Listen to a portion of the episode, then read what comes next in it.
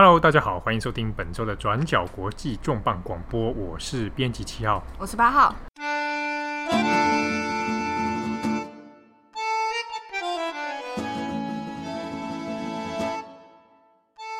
大概上一个世纪的时候，那时候很流行一个可怕的事情，叫做恐共啊，赤色恐惧啊，害怕共产党，所以要把共产党抓起来。啊，这个听起来已经是蛮久以前的事情故事了啊。台湾以前当然也是有啊，在戒严时期的时候。不过呢，就在今年二零一九年一月，其实这件事情到二十一世纪的今天，其实还是有一些相关的事件在延续。在今年一月的时候呢，其实就在一月十四号，有一个呃前身是共产主义的这种武装组织的成员，他的名字叫做。啊，他是一位意大利人，巴蒂斯蒂啊。巴蒂斯蒂呢，他前阵子被引渡到了意大利罗马。啊，他之前也其实有长时间人都待在巴西和法国。那他之所以被引渡呢，主要原因还是因为他过去曾经涉及了几桩恐怖攻击行动，在意大利的时候。那当时呢，就是差不多在七零年代的时候，那他是以这种左翼共产主义的身份呢，从事一些。杀人啊，破坏啊，抢劫啊，等等。好，这个事情看起来好像，嗯，表面上是一个把过去的罪犯啊引渡到回国国内来审判，表面上看起来好像很简单，但实际上呢，它背后牵扯的因素蛮复杂的啊。比如说，意大利其实长年以来一直针对这个巴蒂斯蒂的事件，不断的要求过巴西或者法国一定要帮我们把他引渡回来，而且也引起了一些外交上的纠纷。但是其实中间还有一些蛮复杂的背景，是这位巴切斯蒂呢，他在逃亡海外的时候，其实也没有闲着，他变成了一个作家，然后开始展开他的作家人生啊，写小说啊等等，所以就让这整个事件看起来变得好像面貌更为电影一样，对，而且好像面貌看起来更复杂了一点。那这个 Batisti 他在海外流亡将近，其实将近快四十年的时光。那他一开始是为什么呃犯下了什么罪呢？会跑到国外去？其实我们回过头来讲，这位人物呢，他是出生在一九五四年，他是意大利人。好，那他的父母其实都是跟所谓的左翼有关。那他个人后来在青年时期的时候，就是一九七六年的时候，他人在米兰。然后加入了一个共产主义无产阶级的武装组织，对，简称 PAC，对，这样比较快。对啊，我们大家听名字就大概就知道，他是一个主张是共产主义啊，然后号召是无产阶级的成员。嗯，好，当然名字看起来好像很 peace，但是它前面还有一个武装 armed 这个字啊，他们其实是一个武装团体啊。啊，讲武装团体是不是有点中性？其实就是游击队。嗯。他在一九七六年的时候加入了这个 PAC 组织之后呢，其实，在当时的意大利是一个正处于一个极左跟极右相当混乱的一个时代。嗯，大约意大利在一九六八年到一九八八年这二十年间呢，呃，在历史上被称作 Year of Lead。Years of Lead。对，Years of Lead。那 Lead 指的是那个铅啊，会这样铅就是金属那个铅啦。嗯。会称之为这个 years of, years of lead 主要原因，所以这二十年间，其实极左跟极右的游击队啊、团体啊，爆发过非常多次的武装斗争、战啊、冲突。对，哦，那之中也有涉及，比如说政府也有在镇压，嗯，还有黑手党啊、地下组织也有被牵连在其中。对，啊，简言之呢，就是有很多游击队在互杀之外，还去杀警察，那警察在杀他们，那中间又混入了很多。Mafia 的人，嗯、好，那而且在背后还涉及一些政治，比如 CIA 也有涉入其中等等。那这混乱的二十年呢，在当时有非常多的左翼的这种游击队诞生。那其中一个就是这个巴蒂斯蒂加入的 PAC，但是 PAC 它的组织规模并不是算是非常大。那在这过程之中呢，他们最主要早期在七六年以后所从事的犯罪行为啊。大部分是以抢劫银行为主，哦，挑银行下手之一，当然是因为他钱很多嘛。嗯。第二就是无产阶级最大的敌人是谁？就是资本主义，就是这吸血鬼银行。好好好，讲的好激动，不是啊？所以当时 PAC 其实犯下非常多的银行抢劫案，可是之中呢，他们又涉及了几次谋杀事件，其中有几场，比如跟巴蒂斯蒂有关的，被指控有涉入谋杀的，比如说有警察，意大利的警察被杀，那杀害警察的其中一个原因是，哦，有发现这个警察之前有囚禁他们 PSC 的成员，虐待他们，嗯、所以他们要去复仇。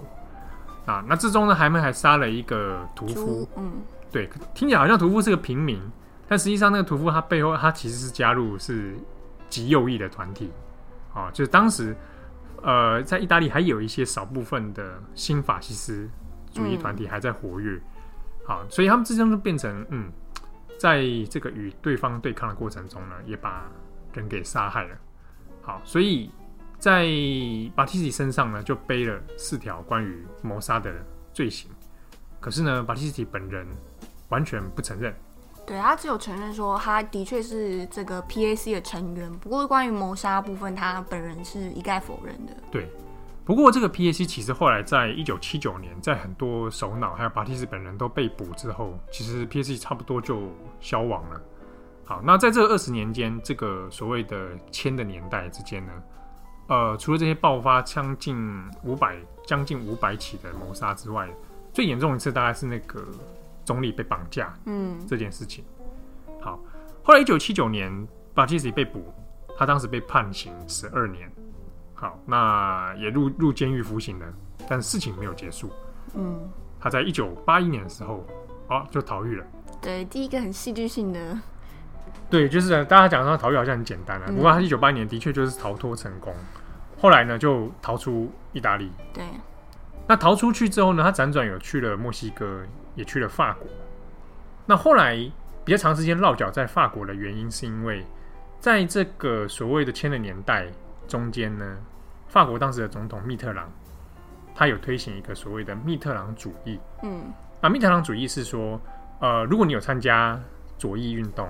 你是左派，好，那可能甚至是有点是武装行动的话，你只要放弃这个身份，浪子回头，对，浪子回头，那你逃到法国来，我可以同意保护你，我不会把你引渡回意大利。嗯、但这之中其实还涉及一个事情是，当时有很多的左翼分子，不管是知识分子啊，或者是前工人啊、政治家、活动家等等，都有指出说，呃，在当时意大利的政治氛围里面，如果我们被逮捕的话，我们的司法审判过程，第一个会不不公开，公平，也不公平，也不透明。那有的人甚至是被栽赃，啊，甚至还有被严刑拷打。嗯、所以有的人觉得说，那这是人道危机。如果你把我引渡回去的话，那是不行，这个是违反人道的。哦，我们会被虐、凌虐致死等等。所以当时在法国有这样的嗯一系列的保护措施。嗯，那加上密特朗自己其实本来就是也是左翼，法国第一个左翼派的总统。没错。所以他这个背后有一些这样的背景，那巴蒂斯蒂就受惠于这个密特朗的主义之下呢，诶，获得了一些保护。那其实，在同一个时代，有不少所谓意大利的知识分子、思想家，其实也同样有受到这样的庇荫啊。有一个举一个有名的是安东尼奥内格里，嗯，他是后来写了一本叫做《帝国》的这个关政治论述，然后他，也是在那个时候逃出去，然后被法国保护，但他跟巴蒂斯蒂。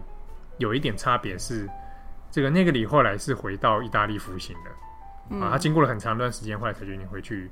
OK，那把他涉入的一些案子把它了结。其实刚刚有说到巴蒂斯蒂他在法国的人生其实是蛮戏剧性的变化，因为他在那边除了他亡命天涯这种亡命之徒的身份之外，他为自己打造了一条新的路，就是变成一个作家。而且，呃，他的作品其实大概是从一九九零年代开始陆续发表，总共写了应该呃印象中有十二本以上，差不多十二本左右。嗯，那评价呢，其实也还还不错，因为它里面的特色是它其实是有点半自传式，因为他自己本身的生命历程就已经很精彩，很很像电影一样。那他就把这些呃他在 PAC 的过程啊，或者是跟这个黑手党啊，或者是右翼等等搏斗啦、街头枪战等等经验放入他的小说里面。嗯、那他这些小说呢，其实还有呃，除了法文版，也有意大利文的版本。现在如果你是呃懂这两个语言，你想要上网买，其实也是还买得到的。嗯，不过，嗯，这几类的小说之中呢，其实也可以看出巴蒂斯提对他这种生命流离错位的这种特色，因为它里面其实讲了很多是有点类似绝望、绝望啦，或者是破碎的生命、流离失所啦，或者是被背叛啦。失根的兰花，可能不是兰花这么失根的披萨，对，失根的披萨，类似这样讲是很刻板印象哎。以上这是一个开玩笑，哦，对，这是一些呃文学学者他们对他作品的一些呃评价解析啦。这种呃离散流亡嘛，对，或者是背叛，因为他这种被归类在呃一种小说的文类叫做 noir fiction，嗯。那 noir 就是法文里面有黑色的意思。那其实像我们说的黑色电影、黑色小说，就是这个这类的意思。它有一点点推理小说跟犯罪小说的意味，那就是走。比较黑色、冷冷调、硬汉这种风格。嗯，那涉及一些还有当时的政治运动、武装暴力这样的。嗯、对。那其实在，在呃，巴蒂斯提他在法国的期间呢，意大利政府已经多次就要求说：“哎、欸，你一定要就是把把巴蒂斯蒂这个家伙引渡回来啊，嗯、不然我们没办法执行一些正义等等的。”对，就要为他当年的做过的事情付出代价。对，那在这些要求引渡的呃过程之中呢，其实好几次在法国，我们说呃类似文化圈啊、艺文界也有不少呃有头有脸的人物有出来为他说话，像是哲学家啦，或者是呃他犯罪小说啦这些同行等等，就有跳出来为他说：“哦、嗯，你不行，这样子就把他送回去。”他有可能像你刚刚说的，可能会遭遇一些没有那么公正的审判过程。对，主要他们症结点还是在于说，回去的那个审判过程可能不是让人那么幸福。那其实后来在二零一一年的时候，巴西斯奇还有接受过媒体的专访。那那个时候有问到一些他对于过去的事情的一些解释啊。那其实也看得出来，巴蒂斯蒂在思想上似乎也有一些转变。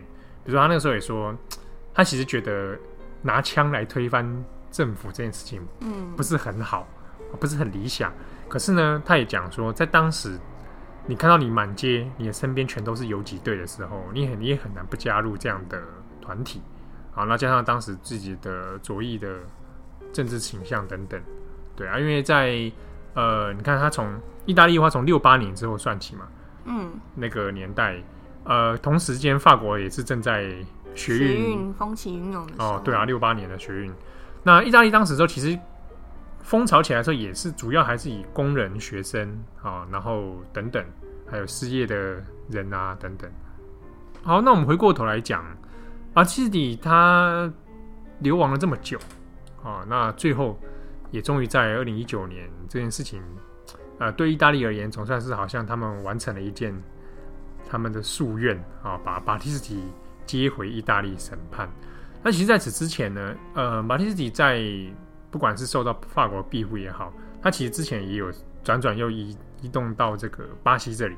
对，在呃两千零四年，希哈克法国总统希哈克的呃任期的时候，因为后来政策转变嘛，嗯，就把所谓的密特朗主义这些事情呃，就是把它结束掉。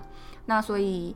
呃，刚刚说的巴蒂斯蒂啊，他也就不得不逃到另外一个国家去，嗯，所以他后来就选择辗转逃到巴西。对，而且他在巴西的期间，后来也有受到这个巴西的前左翼总统这个卢拉嗯的保护啦，啊、嗯，而且后来也是给他了一个难民的身份。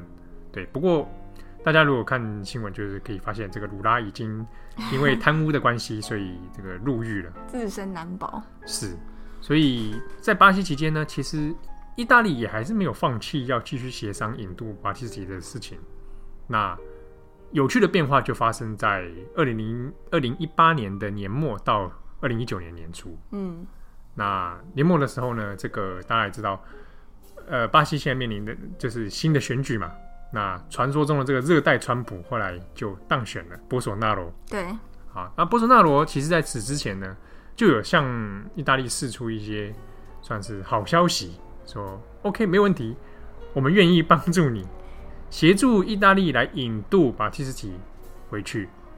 那后来呢，就是当巴蒂斯蒂在玻利维亚的时候，在邻国玻利维亚，说是在过境的时候，被抓被抓到。那在巴西这个波索纳罗的协助之下呢，顺利的引渡回到罗马。那在引渡巴蒂斯蒂这件事上面，其实也有一些政治、国际政治跟外交上面一些小美感啦。因为刚刚说，呃。那个波索纳罗，他上任热带川普，他走的是呃比较偏右翼这个路线。嗯，那意大利现在的联合政府、五星运动还有北方联盟，他们也是右翼民粹政府。对。那在呃波索纳罗上任之后，巴西跟意大利两国之间政府的关系好像似乎也走得越来越近，看似融洽。也就在右翼一家亲，所以这件事就也反映在巴蒂斯蒂的呃引渡啊逮捕上面。对，因为像年初的时候，才一月初的时候，其实意大利的五星联盟他们这个萨尔维尼，嗯，他还曾经向马克龙喊话，就说那个巴蒂斯蒂不能再拖啊，要把他弄回来。可是当时马克龙也是直接拒绝，而且马克龙还算了一下，在右翼是这些是那个欧洲的病灶。而且意大利跟法国近几年又因为难民船啊，还有达文西展啊等等搞，搞得不太高兴。然后最近大家看到黄背心运动的时候，哎、欸，这个意大利也突然插插一脚、哦，来 捅，说要提供这个他们自己用的平台系统，捅法国一刀。对，让黄背心运动重新集结整合。对，所以在巴蒂斯蒂引渡的过程中，背后还有一些政治方面的一些小眉角。不过我们回头来讲，就是巴蒂斯蒂像这样的身份，其实的确在国际上蛮有，应该说蛮有争议性的。嗯嗯。好、哦，那大家可以想想看，像这样的一个身份，曾经参加过武装暴力运动，那后来又转摇身一变变成作家这件事情，其实本身就还蛮有趣的。嗯。好，感谢大家收听本周的转角国际重磅广播，我是编辑七号，我是八号，拜拜。